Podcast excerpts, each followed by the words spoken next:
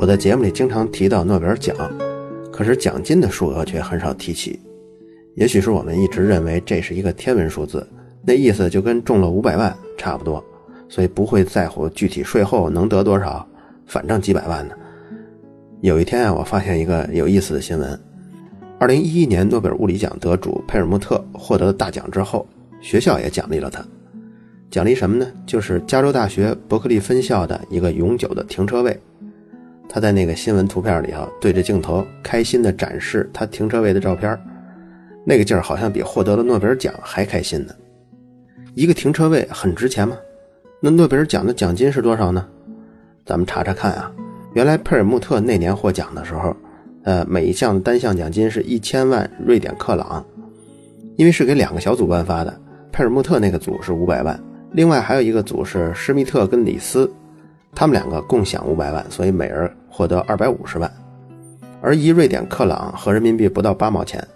所以佩尔穆特的奖金啊，大概三百八十八万人民币，另外两个人各获得一百九十四万人民币。所以您看，这还算不上是天文数字。你像咱们国家二零一五年屠呦呦获得诺贝尔生理学医学奖，他那年获奖的时候，单项的奖金减少到八百万瑞典克朗了，然后分到屠呦呦的手里呢，就是三百一十万人民币，大约是。不过好在咱们国家的税法中啊，对于获得国家级的。或者是国际组织在科学教育之类的这些奖项是可以免征个人所得税的，否则呢不是扣百分之二十啊，或者扣百分之四十，那就不剩多少了。每年的诺贝尔奖都发这么多钱，那这些钱都是哪儿来的呢？为什么一直发了一百多年，这钱还没有用完呢？为什么诺贝尔奖的奖金还是一个变动值呢？这呀就要往前倒了，就要倒到诺贝尔本人的遗嘱，他的遗嘱是这么说的。将他自己可以兑现的财产给他兑换成现金，然后进行安全可靠的投资，以这份资金成立一个基金会，把基金会每年产生的利息奖给在前一年中为人类做出杰出贡献的人。他把这份利息分成五个等份一份奖给物理界有最大贡献的人，一份是化学，一份是生理医学，一份文学，一份和平。物理学和化学由瑞典科学院颁发。医学跟生理学由卡罗琳医学院颁发，文学由斯德哥尔摩文学院颁发，和平奖由挪威议会选举产生。哎，这个遗嘱就是这样了。我们要注意的就是这一点，就是颁发诺贝尔奖的钱呀，是用诺贝尔遗产的利息颁发的，而不是用他的财产颁发的。一九零零年，诺贝尔把所有的财产变卖之后，总共是三千一百万瑞典克朗，这个在当时啊，合九百二十万美元。那个年代呢，美元是金本位，就是三十八美元兑换一盎司黄金，所以那个时候可以兑换的就二十三点三万盎司黄金。这些黄金如果放在现在，大概值三点二亿美元。你看诺贝尔当年还是真的非常富啊。第一年是一九零一年，当时颁发的时候，每一项单项奖金是三万美元，这个在当时多少钱呢？就相当于一位大学教授二十年的工资。我们知道一九零几年。那个时候，各大学的教授比现在要珍贵的多。那么，就按现在美国大学的教授年收入，咱们算十二万吧，十二万美元。那个时候的奖金就相当于现在收到一笔二百四十万美元的收入。而现在的诺贝尔奖呢，大约相当于一百一十多万美元，所以相差呢还不是太多。虽然差了一倍吧，但没有差出数量级去。到现在，诺贝尔奖已经颁了一百一十五届了，仍然可以保持每一项奖金有这么高的金额。其实就应该归功于诺贝尔奖基金管理者，他们能让诺贝尔奖一直发下去，这也是基金会的唯一目标。从1900年到1950年这五十年的时间里，基金会是非常保守的，几乎这钱就是搁在银行吃利息。但是经过了五十年之后，也抵不住通货膨胀。当时留下的三千一百万，它的购买力已经缩水了百分之六十多了。当时最狠的呢，除了通货膨胀，还有就是扣税。每年基金会要缴纳百分之十的税金。虽然诺贝尔遗嘱的监护人一直不停地向瑞典政府跟相关部门要求减免税费，但是没人理。每年百分之十啊，可能还算是勉强维持，起码发个二十年还不成问题。但这几十年中，瑞典政府还因为预防战争有些原因，还增加了一项国防税。所以每年的税费又从百分之十变到百分之二十多，就这样到了一九二二年的时候，到了一个节点，就是每年诺贝尔基金他交的税比当年发的奖金还要多。委员会一看这样不行啊，每年强烈要求减免税费，每年都向国会提议。但是这场斗争可以说是旷日持久，经过了二十四年，国会终于同意免税了。如果不是委员会这么坚持的话，说不定到了今天就这样保守的一直运营下去，可能一份奖金的价值也就是十多万人民币。这次减免的税费，除了给诺贝尔发奖的时候这些现金流的税被减了以外，还有这个基金会在其他范围的一些投资收益也可以免税，这个就算外忧解了。但是除了外忧，还有内患。内患是什么呢？就是在这几十年以来，通货膨胀导致的基金缩水。所以基金会的管理人就大概从1950年开始，尝试着解读遗嘱中那一条叫“安全可靠的投资”。从前基金会认为那就是存在银行，风险最低的这种。但是现在因为缩水了，所以不得不做一些更深入的解读。偏巧呢，也就是在那几年。瑞典政府也允许基金会可以进行独立投资了，于是就可以拿这笔钱参与股市跟不动产方面的投资。二战之后，欧洲经济整体是复苏的，所以按照长期投资来说，大概是可以收益的，而且收益肯定小不了。但是基金会从1950年到1970年这二十年，不论怎么运作，这个总额却没怎么增加，快速增加是等到了1980年才开始的，那会儿是股市、楼市齐上涨。连续涨了十年，到了一九九零年的时候，到了一个最高点，不管是楼市还是股市，基金会看态势已经差不多了，就把所有的股票全都套现了。结果运气就这么好，竟然马上就迎来了一次金融危机，结果就大赚了一笔。到了二零零零年，投资产生的收益也开始用于发奖金用了，所以二零零一年诺贝尔奖是非常丰厚的，第一次达到了一千万瑞典克朗。这个奖金在最近是有上下浮动的，比如说有八百万的时候，莫言拿的呢是一千万，但是这个一千万跟二零零一年的一千万比啊，还是缩水了很多。经过这么多年的管理，现在诺贝尔奖的奖金已经达到了三十七亿瑞典克朗了，比当初的三千一百万增加了一百多倍。二零一四年的投资回报率呢是百分之十六点五，你看这么大一个盘子，这是一个令人羡慕的盈利水平啊。但是诺贝尔奖当初设立的几个项目，尤其像物理、化学、生理医学，这三个最近十几年以来，没有一个是由单人获奖的，至少是两个人平分。其实这两个人代表的是两个小组。为什么会这样呢？因为现代的物理学跟化学实验早就过了一个人做实验就能出世界级成果这个水准了，没有任何一个诺奖级别的实验不是投入巨资，不是一个团队做出来的。这种情况可能还是今后颁奖上的一个障碍呢，因为你可能就找不到有一个人的贡献能够超过整个成果百分之五十的，那就会有很多人有意见：凭什么颁奖的时候要颁给其中这一两个人呢？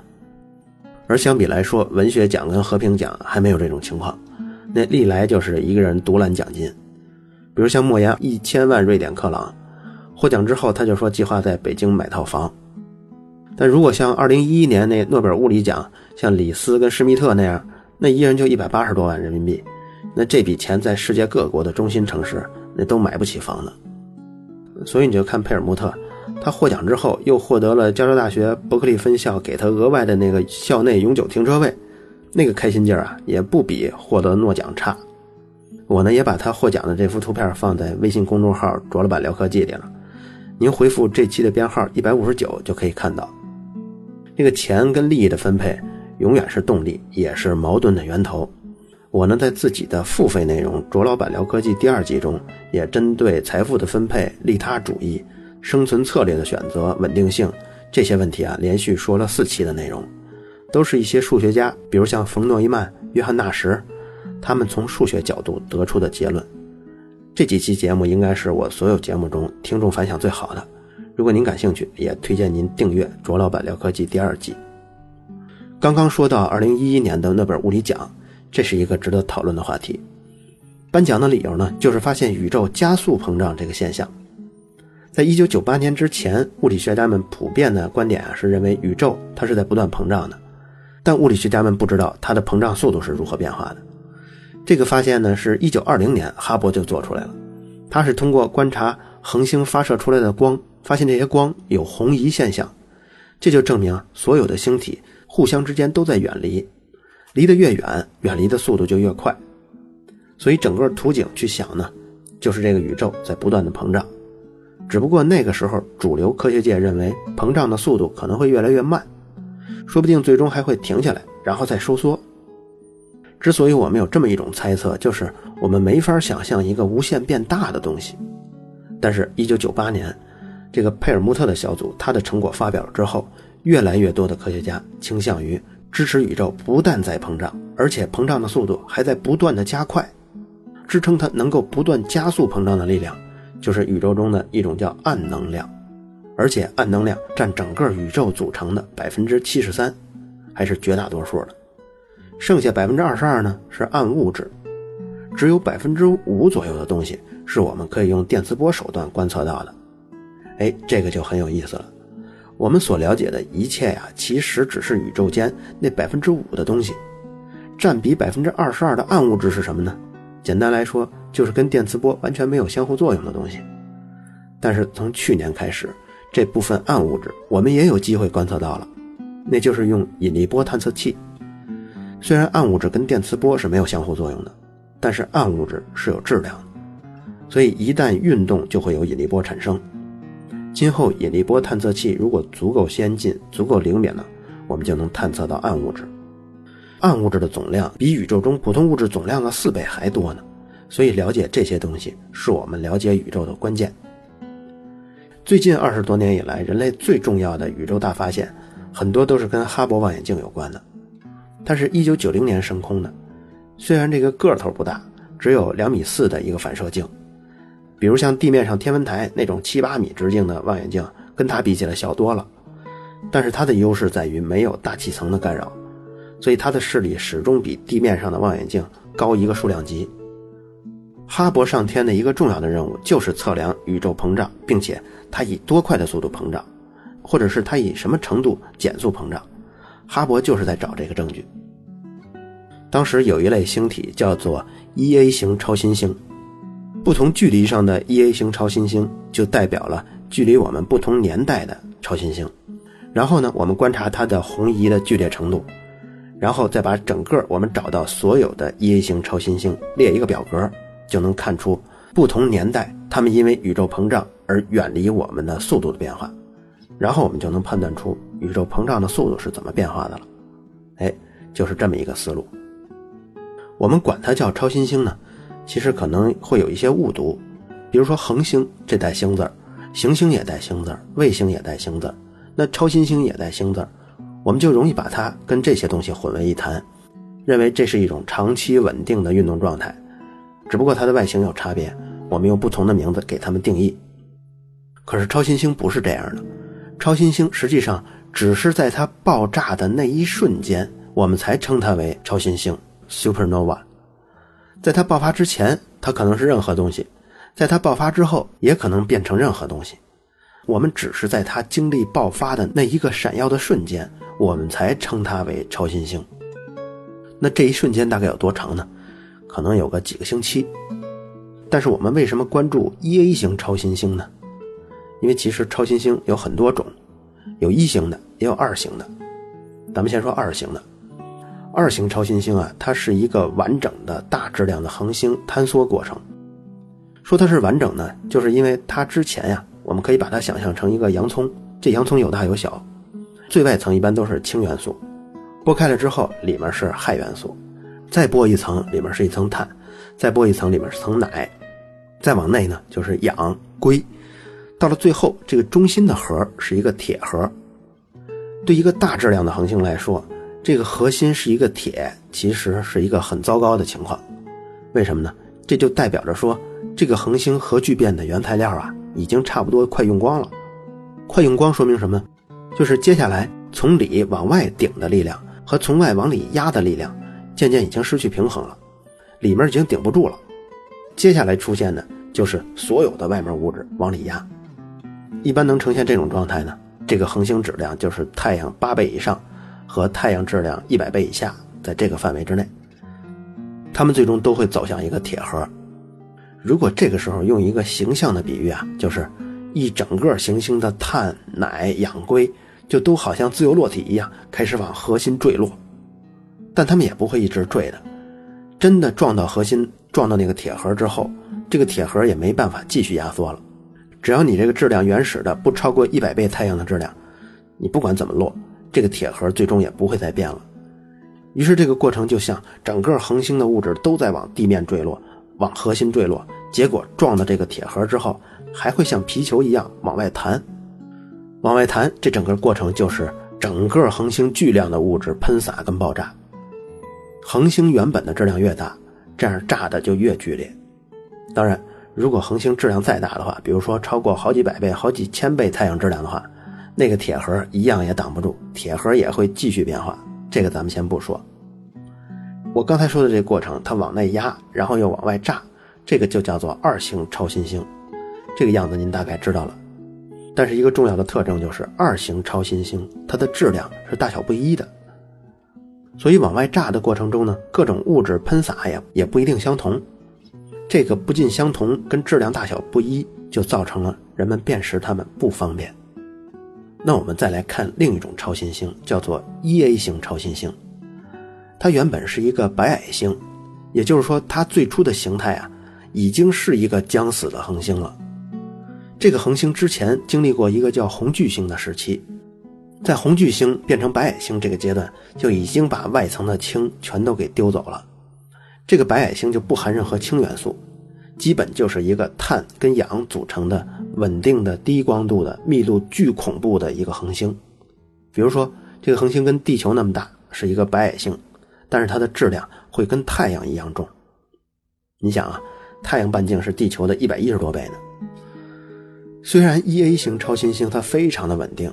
但因为它有不错的体重，所以它就会一直不断的吸积周围的气体物质，长年累月这么吸积呀，它本身的质量还会慢慢的缓缓的增加，也许就这样慢慢慢慢增加了几亿年或者是十几亿年过去之后，随着吸到的物质越来越多，这些吸到的物质也在不断的往核心压过去，最终这个核心也抵挡不住了，就会发生坍缩。但是重要的是，因为它是缓缓增加的质量。所以这类恒星每次坍缩的时候，在坍缩这一刻，恒星的质量都是一个固定值。这个固定值有一专有名词，叫做钱德拉塞卡临界质量。这个质量呢，具体来说就是一点四倍的太阳质量。它不断吸收外面的气体，直到一点四倍太阳质量的时候，突然就开始坍缩，然后这个超新星就形成了，就是它要开始爆炸了。整个爆炸过程大概能持续两到三周。然后就会迅速的变暗，所以你看，超新星它的寿命就是这么短，但是爆炸的整个过程是非常耀眼的，那种剧烈程度可以说是非常危险的。比如我们银河系假如有这么一个超新星爆发的话，那我们人类就得非常关注它爆炸的位置了，因为要是离太阳系比较近，比如说就离几百光年的话，那估计地球上就会出现一次生命的大灭绝了。抛开这些科幻式的威胁不提，E-A 型超新星，科学家们为什么会这么关注呢？因为 E-A 型超新星，它长得都是那一个样它们诞生初期是一样的，爆炸过程是一样的，在不考虑距离的影响情况下，它们的亮度或者是它们从亮变暗的这个过程都是一样的。这样，我们就在宇宙中找到了一把尺子，这也有个专有名词，叫做标准烛光。你想啊，几个亮度完全一致的灯泡，我们把它摆在近处，那它就显得更亮一些嘛；摆的稍微远一些，那灯光就显得暗一些。摆得越远，它就越暗，这个大家能理解。而且我们还可以通过测量这些灯泡的亮度，来推算这个灯泡离我们到底有多远。这就是 E-A 型超新星作为标准烛光来测量距离的原理。又因为 E-A 型超新星它都是由碳跟氧组成的。所以，我们很方便的能从它发光的谱线上来确定它到底是不是 E-A 型的。又因为每一个 E-A 型超新星爆炸之后，它从亮变暗这个规律都是一样的，所以就很方便我们从那些怀疑的候选者里头，从它的亮度变化找到符合 E-A 型变化的那些候选者，最终就能特别肯定的确定谁是 E-A 型超新星了。当年呀，那还是在1988年。可能听众里头好多人还没出生呢。那个时候，佩尔穆特领导着一个小组 Supernova Cosmology Project，简称叫 SCP，他们在找 E A 型超新星。同时呢，还有一个小组由李斯跟史密特，他们那个小组也在找超新星，他们的小组的名字叫 High Z。可是他们动手比较晚，一九九四年才开始动作。你看，比人家晚了八年多。其实当年很多小组都在找，但是只有这两组的效率最高。可能刚刚如何确定超新星啊？这标准烛光是怎么回事啊？您可能听懂了，觉得过程不是很复杂呀。你要想找这些东西，你就收集观测数据啊。但是难点在于天文观测的资源是有限的，什么时候都是僧多粥少。那些地面上的大型的天文望远镜或者是哈勃望远镜，不是你需要就能给你用的。要用望远镜可以，得先写申请，申请里得说明我观测的目标是什么呀，用什么方法观测呀。然后经过同行评议之后，觉得你这个观测有价值，理由足够充分了，才能由望远镜时间分配委员会。根据评议的结果来给你分配多少时间，就这样一个流程，就导致大型望远镜观测时间的分配表一般就是一年或半年之前就已经定下来了。可是天文观测中找超新星这件事儿，谁都不知道什么时候它会出现，所以一旦发现了可疑的观测对象，这时候你想用天文望远镜去观测呀，它不在你的时间片之内，你就没法用。那怎么办呢？有些科学家就向别人借用别人的观测时间，可是超新星的诞生，从诞生一直到变亮，然后再到后来慢慢变暗，这通常就是几周几个月的时间。你这个小组如果发现了可疑对象，那别人也一样能发现，人家才不会轻易借给你时间呢。所以这样一来，传统预约的方法就很难保证命中率了。佩尔穆特的小组呢是比较高效的，他们每隔一个月，就是新月的时候。用观测条件最好的、没有月亮的天空，定期的拍摄大片的星空，然后通过算法跟以往的数据进行比较，就能提前很久发现一些可疑的候选者。通过这样大数据、高频度的扫描，他们租借大型望远镜的时间富裕量就比较多，所以他们能进行后续的光谱的观察，就是这个超新星突然变亮到变暗这个时间，他们经常能赶到。所以佩尔穆特那个小组的厉害之处，不光是理论知识丰富。他还能在这个满是陷阱的研究领域里，利用最大的可能把观测资源握在手中。而李斯那个小组优势是什么呢？主要是算法。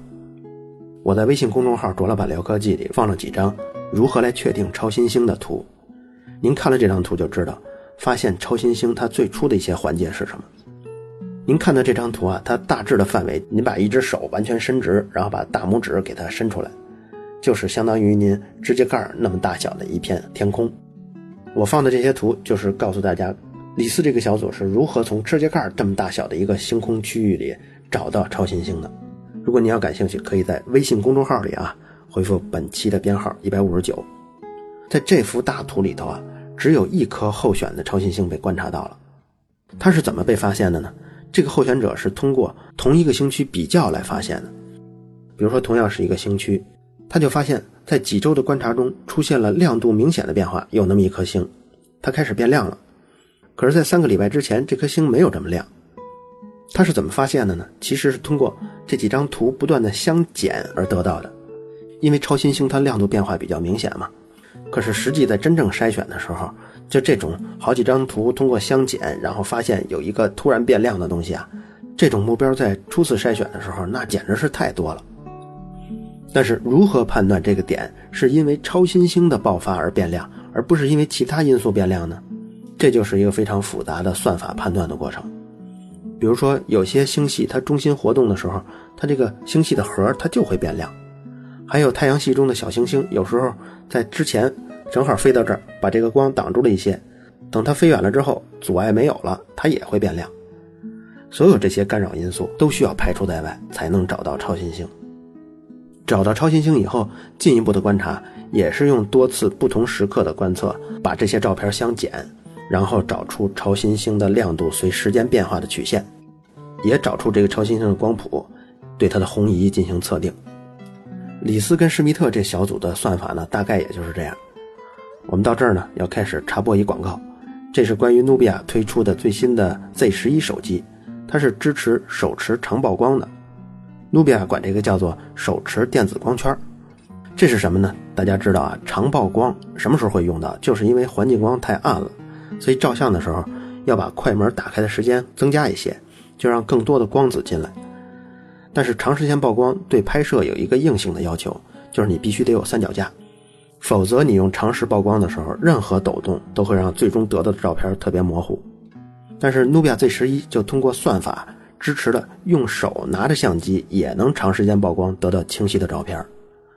这在普通相机上是不可想象的，为什么呢？因为普通相机里头没有 CPU，而手机是有 CPU 的，处理能力还不含糊。所以手机拍照的最大优势就是它可以干脆就把图像处理这个功能给它发挥到极致。这样手机在非常暗的情况下，没有三脚架也能拍清楚了。但是为什么说它跟算法有关呢？就是啊，它会利用多张照片叠加的方式来进行的。算法呢是在帧与帧之间找到抖动的偏移量，然后把这些帧与帧之间的偏移量对齐以后再叠加。这个过程有一个专有名词叫做图像配准。在实际过程中，为了保证最终叠加的照片足够清晰，叠加的帧数可能会在五百张左右。所以这对手机的硬件性能是一个挺高的要求，而且对算法的效率也要求非常高。否则你拍一张照片，你需要时间太久了。最终，努比亚使用的这个算法在合成照片的时候，只允许误差在一个像素。所以，如果你用手机拍夜景的话，现在 Z 十一也可以用手持的方法长时间曝光，拍到清晰的照片。不过，跟李斯那个小组不一样，努比亚这个算法是叠加而成的，而找到超新星的算法是通过照片相减而得到的。其实，当年李斯在他那个小组只是一个研究生，但是他负责的就是这个最重要的功能。就是算法设计，最终经过几年的竞赛，两个小组，佩尔穆特呢找到了四十二个超新星，李斯那个小组只找到了十六颗超新星。但是您别看李斯那个小组的数字少，才十几颗，如果您要是跟同时代的天文学家、物理学家比起来啊，那有很多都是花费了十年的时间，一颗都找不到。虽然李斯那个小组找到的比较少，只有十六，但是因为这每一颗的置信度都非常高，比佩尔穆特的要高好多。所以它的结果是可以跟佩尔穆特那四十二颗相提并论的，最终同时获得了诺贝尔奖。确定了超新星以后，再分析宇宙加速膨胀就不是一个非常困难的事儿了。但是什么是困难的呢？就是暗能量是什么，怎么观测暗能量，这些到现在为止一点办法都没有。如果我们有生之年可以看到对暗能量的观测，那我们人类就像一个婴儿一样，第一次把一只脚踏入到全新的世界里了。因为我们在从前的世界里头，理论上只能观测宇宙中顶多百分之五嘛，剩下百分之九十五都没法触碰的。所以一旦有了观测暗能量的方法，之后人类的发现就会更加令人神往。好了，这就是本期的卓老板聊科技。最后也推荐一下我的付费版内容《卓老板聊科技》第二季。最近呢，数学猜想系列的故事就要开播了。